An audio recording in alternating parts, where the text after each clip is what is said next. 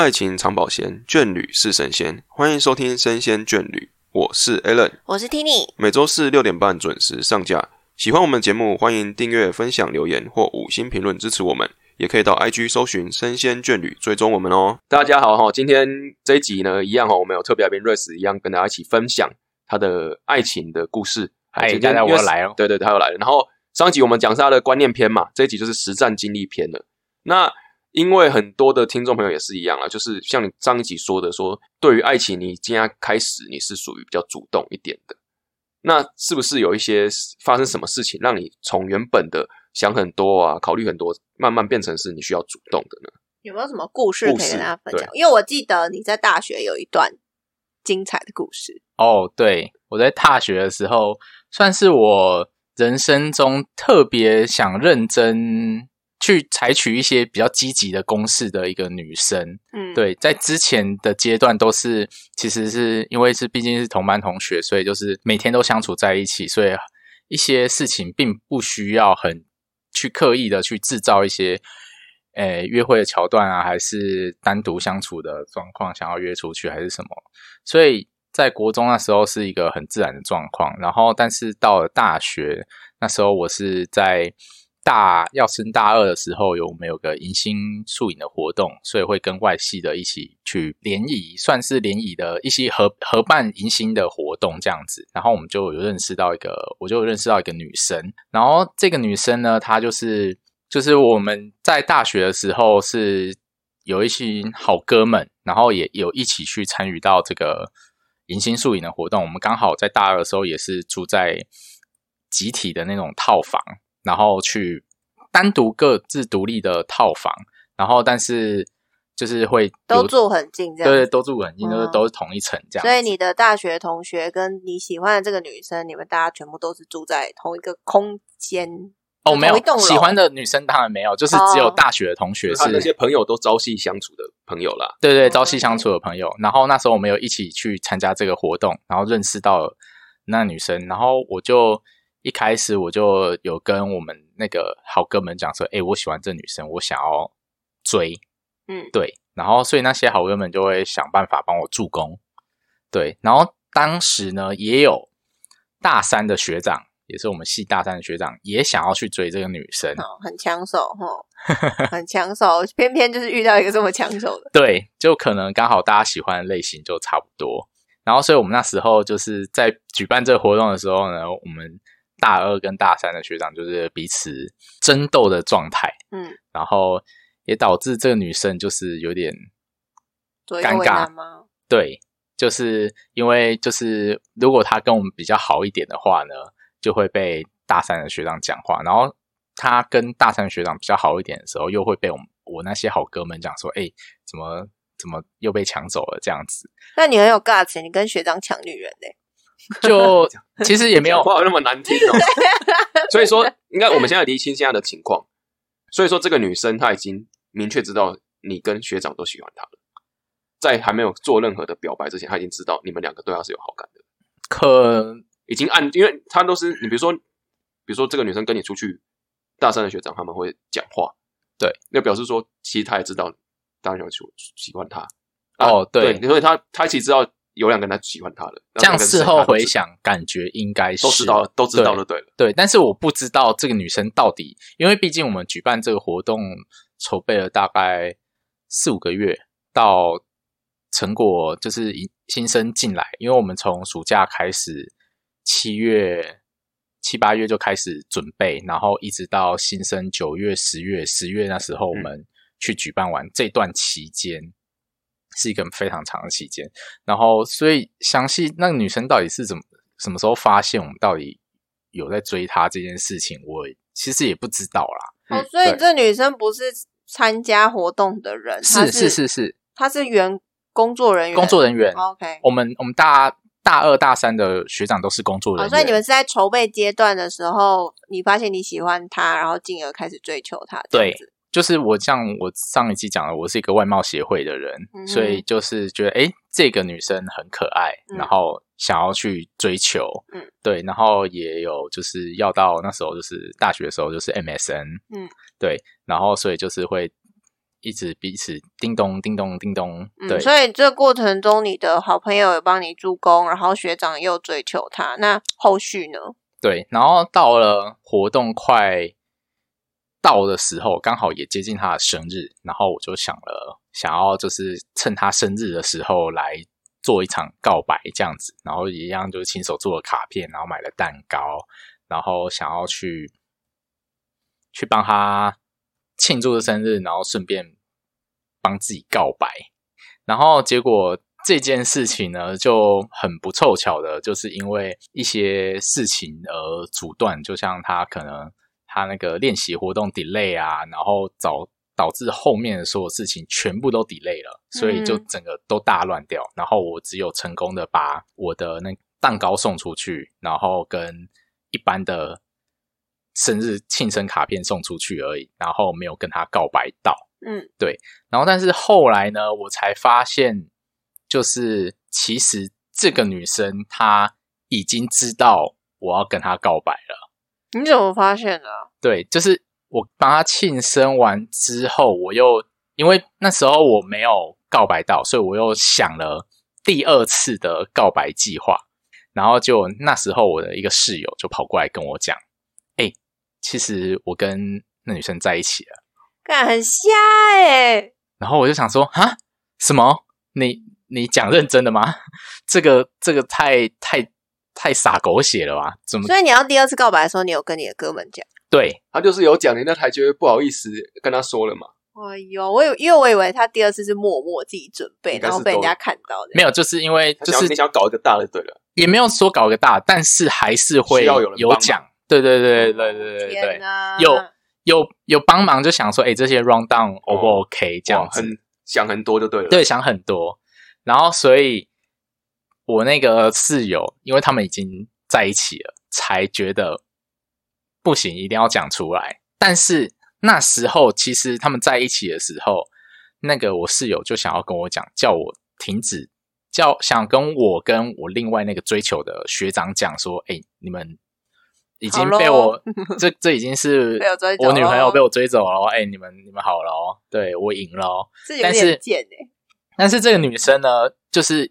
不希望。他说，当初他是不希望伤害到我，然后跟学长，所以他们不敢把这段关系讲出来。但是等到，因为那男生知道我要第二次告白的时候，他就忍不住了，他就直接跟我讲。然后那时候我听到这段的当下呢，然后我就跑到 MSN 上面放了《左右为难》这首歌，真的左右为难。对。这件事情会让你觉得说，我不如直接早点讲，比起想那么多不同的方式嘛，一些一些一些不同的嗯讲场合或形式上的告白，不如说早点讲。你说你会不会觉得说，如果当初我如果早一点把我的心意说出去的话，是不是就今天结局会不一样？嗯，我那时候想的反而是，是不是因为我这个人的打扮，然后跟我这个人的谈吐。才造成说女生比较喜欢另外一个男生，然后而不是就是如果假设我早一点讲，然后他就会可能就会跟我在一起。我反而是这个这个其实也有一点呐，对。然后因为那时候是我记得我那个室友，他是跟我讲说他是比较后面才。喜欢那女生的他，因为那时候我追着追着就喜欢了。其实他们因为是两个不同的组，我是活动组，他们是队服组，然后女生也是队服组的，然后他们他们近水楼台了。他们比较他们的活动比较 close，然后我算是不同组的，但是我还是会过去，就是会去做交流，然后跟每天晚上的 MSN 的一些聊天啊，或者是约出去的一些事情，搞了两半天他才是助攻哎。你才是人家的助攻，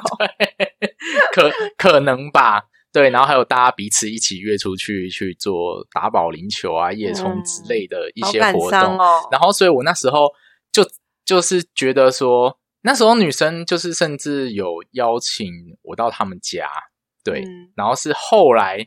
后来那男生知道说我有去过 他们家之后，又硬跟去，然后我们就在他们，因为他们他那时候。大二，然后他跟他室友是租了一个公寓，嗯。然后我们就在在他他的公寓那边打麻将这样子，然后去玩一些游戏啊之类的。心酸，对，然后但是那时候完全没有没有多想，只是我就一心一意想要攻略这女生而已。嗯，，对，然后以为她是我的助攻啊，对。所以这个故事其实也就影响到你的后来，对，然后我就那时候这个失败之后，我的我觉得我的穿着跟我的谈吐，就是我会比较没有之前我都会比较含蓄，比较不主动积极，对，然后过了这件事情之后，我就会觉得我有必要先当伸出手的那一方，去先先改变外貌，让人家第一眼就觉得你是一个 OK 干净的对象，然后接下来就是去主动的去跟人家去聊天，而不是就是一直躲在旁边，然后就是冷眼旁观这一切的人。嗯所以后来你出社会之后就遇到了人生中的第一个交往对象嘛。我记得这个故事也是非常的曲折离奇，因为你原本以为已经脱离了单身，没想到这个交往才是另外一个开始啊。应该是说，对了，他刚讲的没错，但是我们比较想要问的是，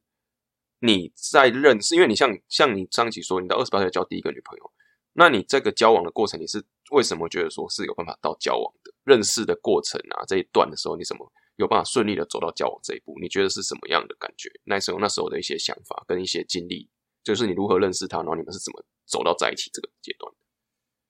嗯，那时候是我们是在那个聊天软体上去认识的，嗯对。然后是因为之前就有在用聊天软体，然后但是其实能成功约出去的就零，那时候真的是零，对，就大家就聊一聊天，然后后来就不了了之了。但这个女生就就刚好她是就是有有来有往，然后后来就是问说，哎，那要不要聊天去？哎，要不要去看个电影啊？然后喝个下午茶之类的。然后她说好啊，然后我就很开心哦，终于有机会了。然后约出来之后呢，也是就是很很开心的约会，然后也是有来有往这样子，对，然后也成功约出来了几次，然后在后续最后一次，也不能说最后一次约会，就就在大概几次约会之后，我就越来越觉得我们密的越越来越频繁，对，然后越来越在意对方，所以我就很主动的就在某次约会，我就问他说：“你愿不愿意当我女朋友？”然后他也说好，对，所以就就这样在一起了，就是会会有感觉，就是真的是挡不住啊，就是他会很主动的问你说：“哎，你在干嘛？你在？”就是他会哦想着你你感受得到他也很关心对对对对，他他是一个很很热情、主动、积极的一个存在，并不像我之前没有交过女朋友之前，都是我单方面的去主动积极这样子，嗯你你就会感觉得到一个很热烈的回应，而且这个回应刚好也是你喜欢的一个哦对象。就是天时地利人和的意思啦。对，没错，所以我就觉得这个就是人家讲的缘分到了。那就是比如说你们一开始交往的时候都很正常吗？还是说对，一开始交往的时候都都很正常，都很甜蜜。嗯，然后后来就有一次，就是我们去迪卡侬，因为那时候我们很热衷在运动减肥这件事情上面，然后我们就他就讲说，哎，他想要买瑜伽垫，然后就是那我们去迪卡侬逛逛这样子。然后他就很兴奋，就是看了运动服装啊，然后瑜伽垫啊，一些在家可以健身的一些器材。然后，但是后来要结账的时候呢，我就跟他讲说：“哎，为什么那个那个瑜伽垫我家里原本就有了？那那为什么那个就就不用再买了？然后就是买那个你的运动服就好了，然后跟一些家里没有的配备。”就他就不讲话，然后就很就是脸色就很难看，然后我就想说，哎，怎么发生什么事情了？嗯，对啊，然后他就到就是快要结账走出来的时候，就他就突然就跟我就是爆炸，他就讲说，哎，为什么那个那他就是不想要用，就是我们家里的东西，因为那时候他因为。我们是同居的状态，然后我妹妹刚好也有跟我一起住在一起，然后她跟我妹有一点小嫌隙，她就不想要用我们家里的那个瑜伽垫，她就想要多买一个新的，还要自己用的，对他要自己用的，对，然后他就觉得为什么我不让他买？但是我就觉得说，家里有为什么要买？然后所以他觉得我，而且那那是花他的钱，对，嗯然后我是觉得没有必要花那个钱。嗯哼，对，所以他他就对我就很不开心，然后就就讲说要分手。因为这个事情就要分很分手啊。对，没有任何沟通的机会。应该说，在前面你们有什么嫌隙都没有，就是今天这个事件，然后他讲完就想要分手了，这样。呃，他是因为我也不知道，之前是有一些嫌隙啊，就像我讲的，他对我妹妹有一点嫌隙，哦，，对，然后这个我他对我妹妹这件事情也是蛮蛮奇妙的一个点，就是那时候是他他买了那个鲜奶，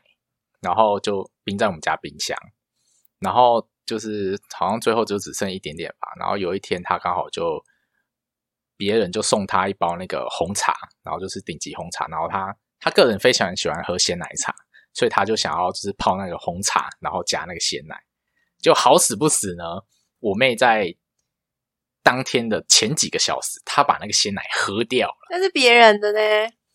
对，然后但是我因为之前都是我跟我妹一起住的状态，然后所以我妹以为那是我买的，哦，好尴尬哦。对，然后所以我妹就没有问，然后她就喝掉了，对，然后当我女朋友就打开那冰箱，就发现，哎，那牛奶怎么没了？然后，然后我就去问我妹，然后我妹就讲说，哦，她把它喝掉了，对，然后我女朋友就很生气，就讲说，为什么他要动他东西？为什么那那个？然后我就讲说，不然我赶快，因为我们家离全联很近，我赶快再去买。但是他他就是女生就，我女朋友就觉得不要，那那是他的牛奶，为什么就被喝掉了？他嗯她就是要他的牛奶，对，即使再嗯买新的，也于事无补了。嗯，对，然后所以就有这个嫌隙，然后在之后呢，然后再去那个我刚刚讲的那迪卡侬，他就觉得他就是不想碰我们家里的东西，对。嗯然后他那时候其实有有先问我一句说，诶，那个瑜伽垫是我的还是是我妹的？嗯。然后我那时候没有想很多，但是最一开始购买的的确是我妹去购买的，但是我们彼此有轮流在用，然后我就讲说哦我妹的，然后所以我女朋友就很坚持，她就要再买一个瑜伽垫，然后所以就那时候就就突然就爆炸就大吵，对，然后她就她就觉得说为什么就是我不在意她，就是为什么我要去她想要买的东西她不能买。对，而且是花他的钱，但是我会觉得花这个钱没有必要，对吧？所以就就这样吵架。嗯所以就是因为有这两个事件的发生，才会导致你们最后分手吗？还是其实中间有什么导火线吗？就是也不只有这个故事啊，但是后面分手，我其实我也不太知道是不是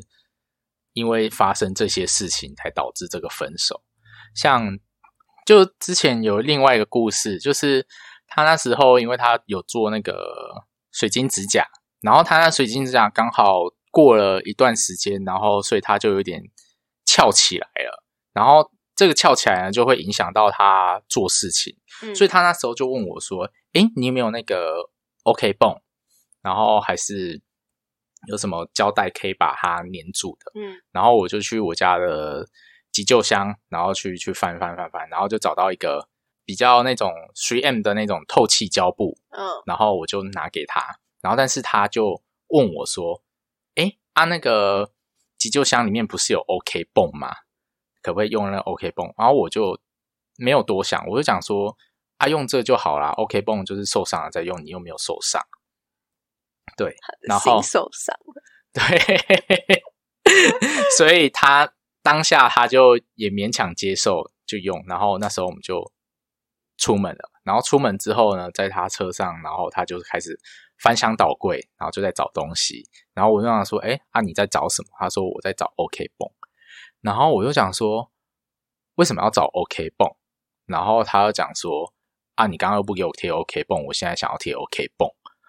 然后我们就这样吵了起来。然后他就觉得他。当下明明有 OK 泵可以用，然后但是我却不给他用，然后理由是因为我没有受伤，我觉得用那个透气胶布就可以达到一样粘起来的一个作用，对，然后 OK 泵应该是用在受伤的地方，然后他就会觉得说我连一个小小的 OK 泵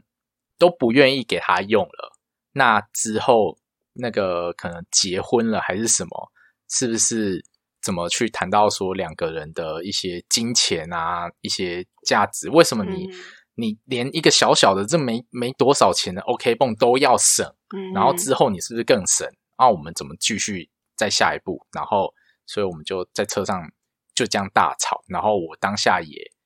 很懵，对，真的是超懵。我就想说，这东西不是一样吗？然后你可以用在更有价值的地方啊！我这是一个。理工男一个很直接的想法啦，就是觉得这个 OK 泵应该就是受伤在用，然后我有另外一个可以取代的，那为什么不用这个就好了？嗯，所以是这些大大小小的事情导致你们最后分手。其实后来到到这个吵架，就是中间我们有有因为一些事情吵架，然后我就有归纳出就是。他在某些时间点就很容易会吵架哦，你有应对方式就对了。对我就其实他自己有讲，他就就他就讲到说，他在他姨妈来的时候，好朋友来的时候，就很容易情绪会不稳，所以我那时候就装了一个 app。哇，他真的有做呢，很贴心啊，就是我上讲的，对，生理期那集讲的，对，没错，就是我会我就有装个 app，就知道他好朋友快来的。前一两个礼拜，嗯，跟他讲什么事情就是百依百顺，因为在正常同样的事情，如果你跟他去用沟通的方式，他会正常跟你沟通，他会觉得哦这样有道理，对。但是你在他好朋友来的前期去跟他用沟通的方式，没有，完全没有，无沟通无效。他想要做什么就做什么。你是求生欲很强的男友，对，所以我因为毕竟他是我。那时候就是第一任初恋，算算初恋，所以我很想要做好每一件事情，我想要去解决这个问题。嗯，对，所以他只要他他快来的时候，我就完全后来我就会直觉反应，哦，好，嗯，对，没错，对，懂。所以，但是这个努力之后，还是挽回不了两方在沟通上产生的问题嘛？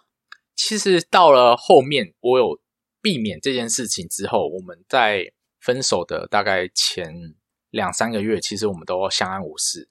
对，就是都没有激烈的争吵，都没事。对我就以为就是我们就是很正常的平淡的状态下去做那个交往，这样子稳定交往，对对对对。然后，但是因为我有讲到我跟我妹一起住，我妹有讲说，哎，啊，为什么她有发现说？我女朋友对我反应这么冷淡，然后我才有意识到这件事情，然后去做了一些调查，对，然后才发现说，哦，他劈腿了，对，所以是在分手之前，就是你们吵完架之后才开始，还是这个你发现的时候已经是蛮后面的，蛮后面了，所以就是吵架其实算是我还没有用用 app 那时候的。交往前期的故事哦，对，所以你大概是你发现他劈腿这件事情是大概是持续多久？你有注意到说你们是开始交往之后，他才他大概多久的时候他开始劈腿的行为？你有注意到？可能交往两三个月之后，你就发现，哎，他劈腿已经很久啦，或什么之类，或者甚至是在你开始跟你交往之前就已经有另外的对象了吗？嗯，他那时候是。有跟我讲说，她有一个好闺蜜，男生闺蜜，对，然后我这个人就觉得你有跟我讲清楚，然后我认为是有纯友谊的状态，嗯，然后甚至在那个当下，就是我觉得我以男朋友身份，我没办法去跟她沟通，但是她会听得进去她闺蜜讲的话，而且我觉得她闺蜜讲的话很有道理。哦，所以你也知道，你也认识这个闺蜜哦。呃，我没有实实际见过这个人，但是我有看看到他们的 line，然后哦也有看到看过这个头贴，但是我一直没有，我一直很想要去认识他认识他，但是嗯我们一直没有没有实际的去认识到。嗯，对对对，但是我会讲说，还是有时候就是沟通不下去的时候，我就会讲说，你要不要我跟反而你会主动跟他说你要不要去找你闺蜜聊聊这样。对对，我就会就讲，然后他他就说好。对嗯，然后后来有发现，她那个闺蜜好像就是不只是闺蜜吗？对你怎么发现讯息？对，就是就是可能跟她上一集讲的一样，就是可能在很晚的时候还是在聊天，是不是？还是说随时都在跟她聊天？那频繁度就是太高了。她她给我看的聊天记录是有删过的聊天记录你怎么知道？是不呃连续吗？是因为他的呃，我当下看，就是后来我去调查的时候，他那时候是还没删的，所以我才发现。然后，但是他更前期我们刚认识的时候，他其实就有跟我提过这个人。嗯然后后续，因为我也不会去主动去看手机之类的，然后嗯但是他有主动拿给我看，然后就想说，哎、你看他们的聊天，但是那个也就是只是翻一下，但是后续就是其实他们有一些比较暧昧的那个就对话，选择性的给你看就对了啦。对对对对对对对哦，所以是有可能说哦我很想你啊什么之类的，吗？嗯之类的。那你有当场揭穿他吗？呃，那那时候我没有当场揭穿，但是他后来有发现我我知道这件事情，然嗯后他就当场就是把东西收拾，很果决，就开始对很果决，他就开始收东西。嗯。其实那时候我就就是我妹跟我讲之后，她就是有有有把一些事情连起来啊，就是像她讲说她想要搬出去啊，然后跟就是开始对你比较冷淡，对对对发现这些状况，对对对对，想搬出嗯。去啊，然后跟更常跟朋友出去，然后我要约他去哪里变得很难约，很难约，他就讲说、嗯哦我不想去，没有兴趣这样子，对，然后我们就就待在家里就好。但是他会突然就想说，哎，他朋友有约他，他就出去了，对，嗯然后我就我就自己一个人在家里。这个这个时期你自己有觉得怪怪的，还是说还是你妹讲才觉得？我妹讲，我才觉得怪怪。所以你那时候觉得是还好，对，我觉得是还好，哦就是正常交友关系嘛。对，就是已经到稳定期，所以不用到腻在一起这样子。对对对对，哦就是他他有他的交友圈，我不会去特别的去介入，去每一个都要跟进去。对对对对对对。然后即使他他觉得他心情也不好，他他就他可能当下，因为他有点小公主啊，她想说啊，我要去去跟那个闺蜜哭诉，我就说。我、好好去啊，对啊，我觉得他他讲的话，你可能比较听得下去对对对对，你你去跟他讲，不然就想说，不然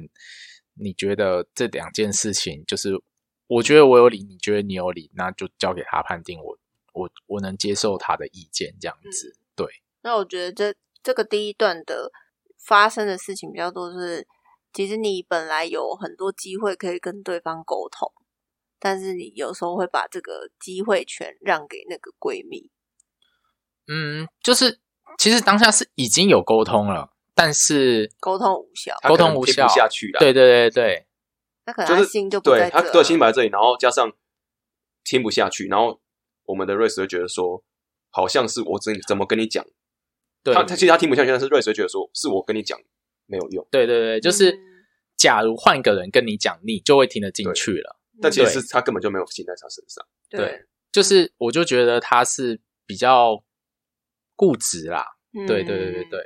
所以你的第二段有因为第一段感情，因为比较多状况是因为沟通上价值观不同嘛。那第二段的时候有改善吗？还是你还是一直遇到价值观不同的问题？因为我记得你曾有讲过说，你在第二段的时候也是一直有吵架的状况。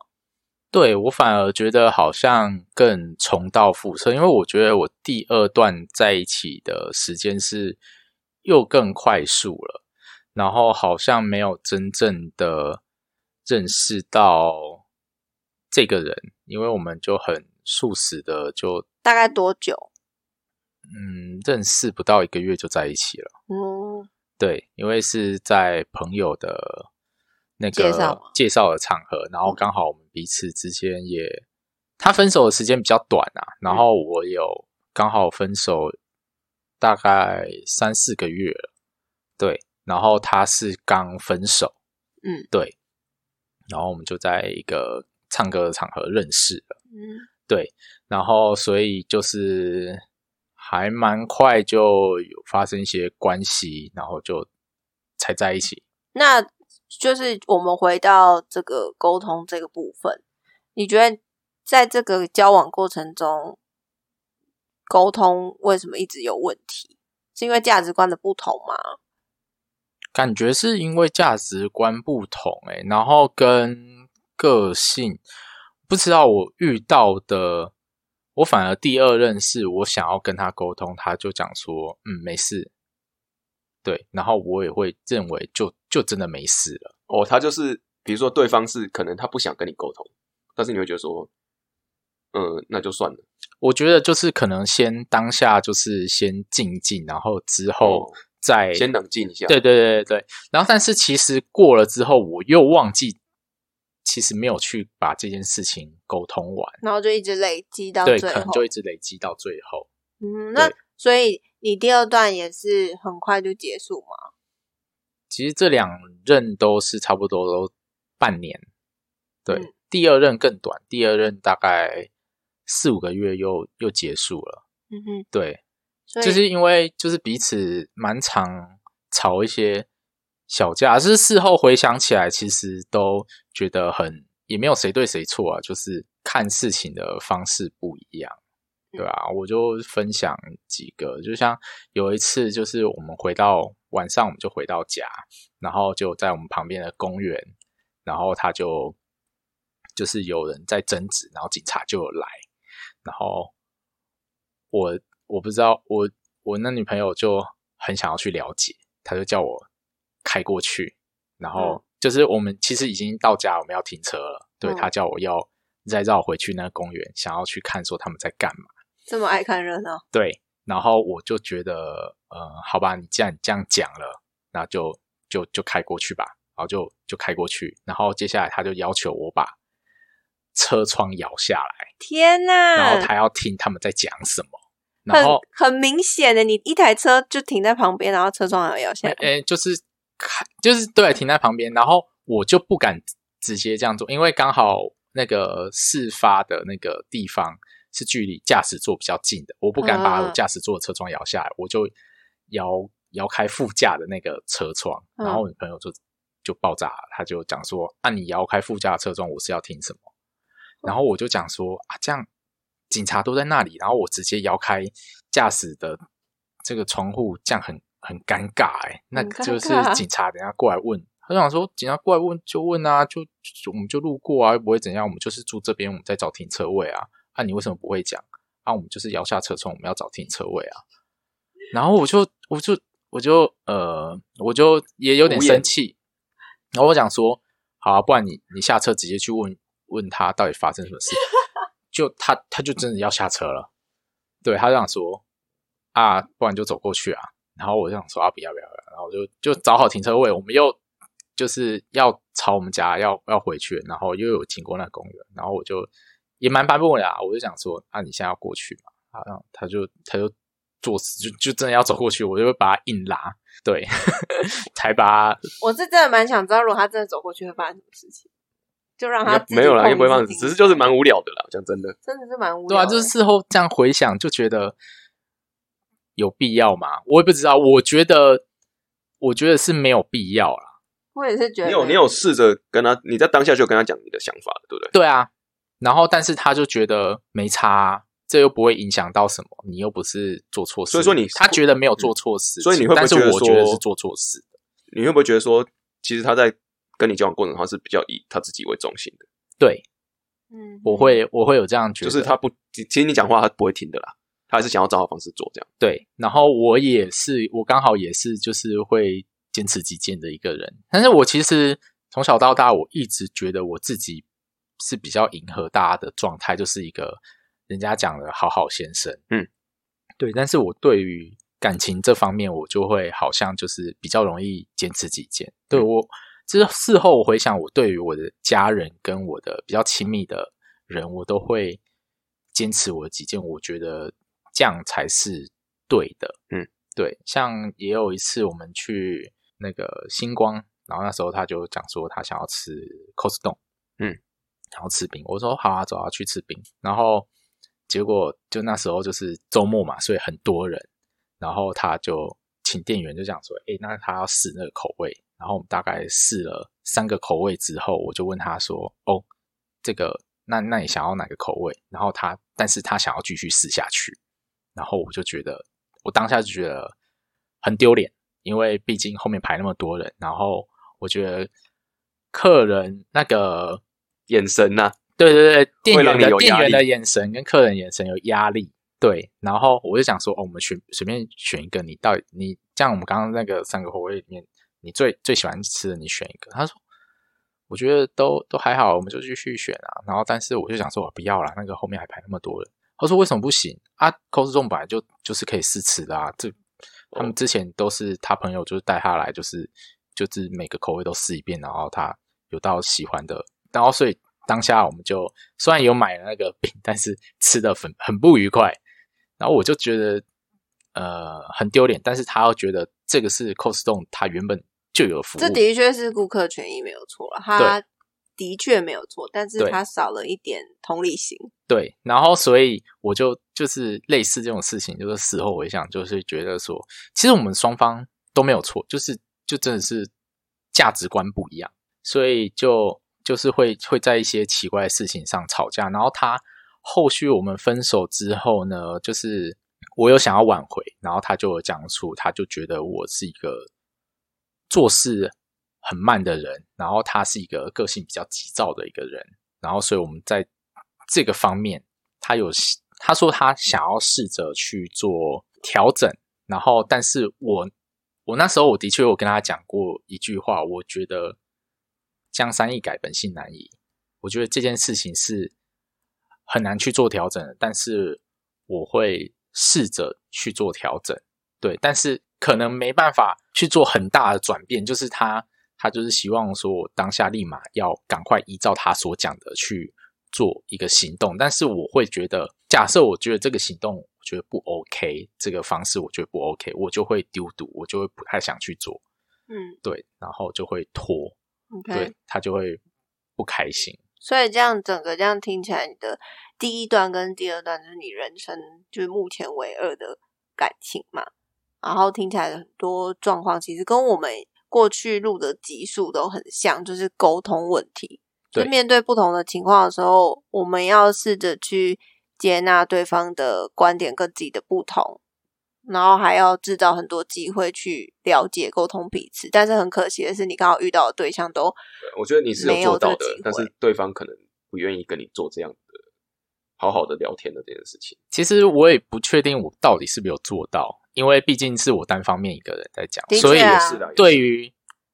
女方来讲，他们到底就像我之前单恋的女生，就是我觉得我有做到我喜欢的女生，但是女生到底那边有没有去接受到这件事情，有没有接受到我想要沟通或者我喜欢她这件事情，就真的是要两个一起来讲。对我不能讲说我都是你是好的，都是都是好的啦。我我真的我觉得我自己没有这么好，对。我觉得要回到最后一个，就是我想要做一个总结，就是说我们在感情上面常会讲说要沟通，但是其实还有另外一个最重要就是倾听，就是你觉得我有讲出来，我有把我自己的想法讲出来，但是我们却少了听对方说什么。我的意思是说，你真的理解对方在说什么。举例来说，他一开始遇到那个 OK 泵这个案例好了，他的女生想要强调的点是说，你连这么样一个小微小的东西都不愿意给我，可是男生会觉得说那个是很哎，你就没有受伤，为什么我要给你？可是女生会她的想法可反而是偏情感方面。那如果说我们今天可以理解说对方到底是只要表达什么的话，我们后续的沟通就会变得比较轻松。没错，女生也是在后面才跟他讲的。对啊，所以我觉得也是，其实当下就应该讲这件事情。可有时候当下你情绪来也拉不下去，嗯，可是反而是说之后，因为他其实都有做到，说他知道哪些是哪些时期是地雷时期，都有避开，我都觉得已经做到很好了。只是说要看对方有有没有跟他一样有这个意识。那如果今天没有，可能对方也是有点先入为主，觉得说我怎么讲，反正你就是这样子，对，反正就是他可能就是觉得你对他的想法就是不喜欢他了，他并不会觉得说你为他好。所以他才会觉得说你做了很多事情，对他来说他都觉得是不对的，因为他先入为主的观念就是觉得说你是一个跟我不好的人，所以你最终就是觉得说你不会珍惜我，他不会往好的方向去走。哦，对。所以，但是我觉得这是好事的点，是说因为你已经有这些经历了，就可以化作你下一段感情的养分。那就希望瑞斯在下一段感情能够找到他一辈子的牵手了。所以讲后面太老太老派太老派了，看秀了看秀了，真的哦，也谢谢瑞斯今天来节目上跟我们分享他的这辈子的，真的是这辈子的感情经历的，真的很精彩。录了两集，对，然后各位听众，如果你在感情路上遇到一些事情，你觉得不知道怎么决定的话，其实你有时候可以听听瑞斯的想法，或许会给你不同的一些观念。对，然后或者是你也可以来信给我们啊，我们也可以。用第用对瑞士瑞士也可以用瑞士回你们也可以，我们也可以回你们说怎么解决你们的问题，或者是现在就是像用一个闺蜜或是一个好朋友的角度来用其他的角度来分析这件事情也是没问题的。对，所以也请大家呃多多订阅分享我们的神仙眷侣。那今天节目就这边告一段落，那谢谢瑞士，那谢谢大家一起跟大家瑞士说拜拜，拜拜，拜拜。